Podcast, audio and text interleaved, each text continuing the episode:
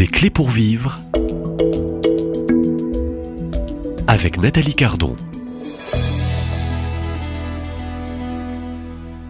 un musulman devenu prêtre, eh bien, c'est la couleur que je vous propose dans cette nouvelle série de la semaine. Au micro pour intervenant, pour témoin, je reçois Père Paul Élie Chekoun euh, de la fraternité missionnaire Jean-Paul II euh, euh, pour le diocèse de Fréjus-Toulon. Bonjour Père Paul, Paul Élie. Noun, prêtre euh, donc euh, ordonné en 2016 euh, donc pour ce diocèse de Fréjus-Toulon et vous avez rejoint cette communauté fraternité missionnaire Jean-Paul II en 2010. Vous avez six ans de sacerdoce, six ans de, mission et vous avez surtout dans ces premières minutes et cette série spéciale des clés pour vivre votre propre témoignage.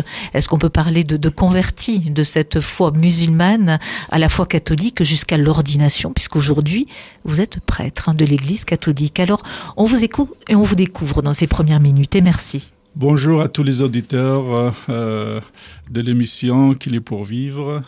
Euh, je suis le père Paul Ili Sheknoun. Je mon nom de naissance, c'est pas Paul Ili, c'est Ali. J'étais musulman jusqu'à l'âge de, euh, l'âge de 24 ans et demi. Euh, je suis né dans une famille où mon père était pratiquant. J'ai été élevé dans la foi musulmane. Tout ça, ça se passe en Algérie. Mais dès mon jeune âge, j'ai toujours voulu être proche de Dieu et, et je voulais, voilà, être proche de Dieu à travers l'islam parce qu'en tant que musulman, on nous enseigne qu'il n'y a que l'islam qui est vrai. Et voilà. Donc, euh, et puis quand j'étais enfant, plus je cherchais à être proche de, Dieu dans l'islam, plus je découvrais des choses. Je, voilà, je, euh, on m'enseignait l'islam, plus je découvrais des choses qui me plaisaient pas dans le Coran et dans la vie, dans le Coran, dans l'islam en général. Et ça m'a, euh, je suis arrivé à un point où j'ai quitté l'islam quand j'avais 20 ans. 20 ans. Donc j'ai vécu athée pendant 4 ans et demi. Et à l'âge de 24 euh, ans et demi justement, euh, en 2019, j'ai été invité dans une église euh, clandestine qui venait d'ouvrir en Algérie, en Kabylie, où je vivais. Et là, j'ai eu une révélation de Jésus.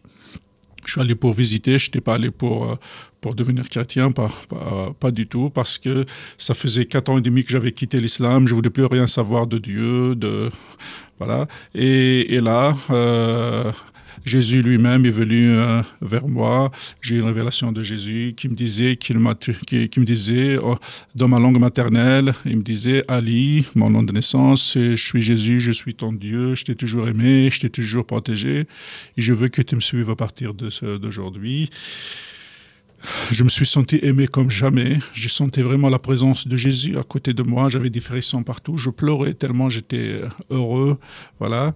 Et au bout de cinq minutes, j'ai confessé Jésus comme mon sauveur et Seigneur. Et depuis ce 1er mai 1999, je ne vis que pour Jésus. J'étais étudiant en informatique, j'avais une procédure d'immigration au Canada, euh, j'avais des projets de mariage, j'avais tout ça. J'ai tout abandonné. Rien ne m'intéressait que de connaître Jésus et de le faire aimer aimer Jésus, de le faire aimer et de le faire connaître à tous euh, mes anciens co-religionnaires musulmans. Parce que dès que Jésus m'a appelé, j'ai senti cet appel voilà, d'annoncer l'amour de, Jésus à tous ces, euh, mes frères qui sont encore dans l'islam. Voilà, je voulais partager ce bonheur que je venais de découvrir, qui est Jésus. On entend donc euh, ce début, ce grand début, révélation. Donc on est au 1er mai, donc c'est le mois de Marie. Vous recevrez, je crois, le baptême un 25 décembre décembre 99. Euh, Ça a été, si on comptabilise, mai 99, décembre 99, c'est rapide. Qu'est-ce qui s'est passé? Alors, euh, j'ai été baptisé le 24 décembre 99 euh, parce que j'étais fait, je me suis fait baptiser dans cette église évangélique que je venais de découvrir et, les baptêmes se, faisaient le, le, le, vendredi le plus proche de Noël. Euh, parce que c'était la fête de Noël, le, plutôt euh, le, jour le plus proche du vendredi, parce que c'était le jour du culte. Et le Noël étant le 25, euh, ce vendredi c'est tombé le 24, c'était la veille. Voilà. Donc je me suis fait baptiser le 24. Pourquoi euh, euh, si proche? Parce que chez les évangéliques, on ne fait pas un catéchuménat de deux ans pour être baptisé. Chez les évangéliques, on peut se faire baptiser euh, le lendemain, euh, chez chacun qui demande et qui se fait baptiser. Il n'y a, pas, a pas un catéchuménat. Et chez les évangéliques, le baptême ne sauve pas. C'est pas le baptême qui fait de nous des enfants de Dieu, c'est la confession de foi. Je viens de vous dire, quand Jésus s'est révélé à moi, je l'ai confessé comme mon Sauveur et Seigneur. Chez, les protestants, c'est la confession de foi qui, qui fait de nous des enfants de Dieu. Il se base sur le verset qui dit, celui qui croira, qui est celui qui confessera de sa bouche que Jésus son sauveur et Seigneur, sera, son sera sauvé. Voilà. Alors que nous, les catholiques, on s'appuie sur le verset qui dit, celui qui croira sera baptisé sera sauvé. Voilà. Mais pour eux, le baptême, il n'y a pas de sacrement dans l'Église évangélique. Donc, euh, ils font le baptême et, et, et, et la communion, c'est parce que Jésus l'a demandé. Ce n'est pas un sacrement. Il n'y a pas de grâce sanctifiante qui est donnée dans le sacrement. Il n'y a pas la notion de sacrement dans l'Église évangélique. Alors, comment avez-vous rencontré vos premiers euh, frères prêtres de l'Église catholique? Voilà. Euh, voilà, ça, c'est des, des, points aussi dans un parcours de, de, vie, un témoignage et des débuts aussi dans ce chemin de foi et puis particulièrement euh, Donc, dans l'Église on revient avant le baptême, on revient juste après ma, ma rencontre avec Jésus. Un mois après, deux mois, et, euh, on m'a présenté un prêtre. Il y a une fille de mon village qui a remarqué que j'ai lisé l'Évangile tout le temps dans les transports en commun, tous les matins pour descendre du village, pour venir à la grande ville pour les études, etc.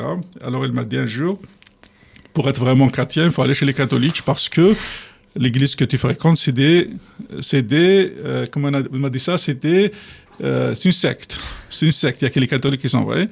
Moi, je savais même pas que les, ce temps-là, que les chrétiens étaient divisés. Les seuls chrétiens que je connaissais, c'était dans cette église clandestine. Et on était tous des convertis, on lisait la Bible, on la mettait en pratique. Donc, par curiosité aussi, comme la première fois, j'ai accepté. Donc, il m'a présenté un prêtre. Et ce prêtre, et ce prêtre, au bout de cinq minutes, je lui ai parlé de mon zèle, de ma conversion, de mon zèle de convertir tous les musulmans, d'annoncer Jésus à tous les musulmans. Et il s'est levé de table, on était tous les deux, et il a crié vers moi, il a dit, t'as pas honte d'avoir quitté la religion de tes parents pour devenir chrétien? Voilà. Donc à cause de ce prêtre, j'ai haï l'église catholique pendant six ans, de 2019 jusqu'à 2005. Voilà, 2005. Euh, il y a eu deux choses, deux événements qui m'ont réconcilié avec l'Église catholique, qui m'ont fait vraiment découvrir la vraie Église catholique. En 2002, en 2002, j'ai euh, communié par, euh, pour la première fois dans, une église catholique. Je suis rentré dans une église catholique euh, et cette voix de Jésus que j'ai entendue chez les évangéliques euh, en 99 me disait la même chose va communier, va communier. Et voilà, je suis, et, quand, euh, le prêtre m'a mis l'hostie dans la bouche, j'ai senti vraiment que c'était comme de la chair, c'était de la chair humaine. Et j'ai senti vraiment que c'était Jésus qui est rentré en moi. C'était comme une deuxième conversion. Et depuis ce jour, euh, voilà, je communique dans l'Église catholique sachant que je considérais toujours que les catholiques étaient, étaient, n'étaient pas sauvés, qu'ils étaient des idolâtres, ils adoraient des statues, ils adoraient la Vierge, ils adoraient les anges, etc. Et que la Bible, la parole de Dieu nous dit que les idolâtres ne verront pas la face de Dieu. Alors, à quel moment, Père Paul Élie, vous voilà. avez véritablement, je Donc, dirais, pour... fait le grand tournant hein Pendant trois ans, j'étais écartelé entre les évangéliques. Euh, je continuais à aller au culte. Donc, du culte évangélique, évangélique. à la messe catholique. Voilà. Oui, racontez, c'est une, une belle anecdote aussi pour euh, ceux et celles qui vous découvrent aujourd'hui. En Algérie, en ce temps-là, le, week-end, le, jour du repos, c'était vendredi. Donc, les messes et les cultes évangéliques protestants, c'était les vendredis aussi. Donc, j'allais au culte évangélique qui durait 3-4 heures de temps et je savais que la messe catholique durait un quart d'heure, 20 minutes. C'est à peu près pas.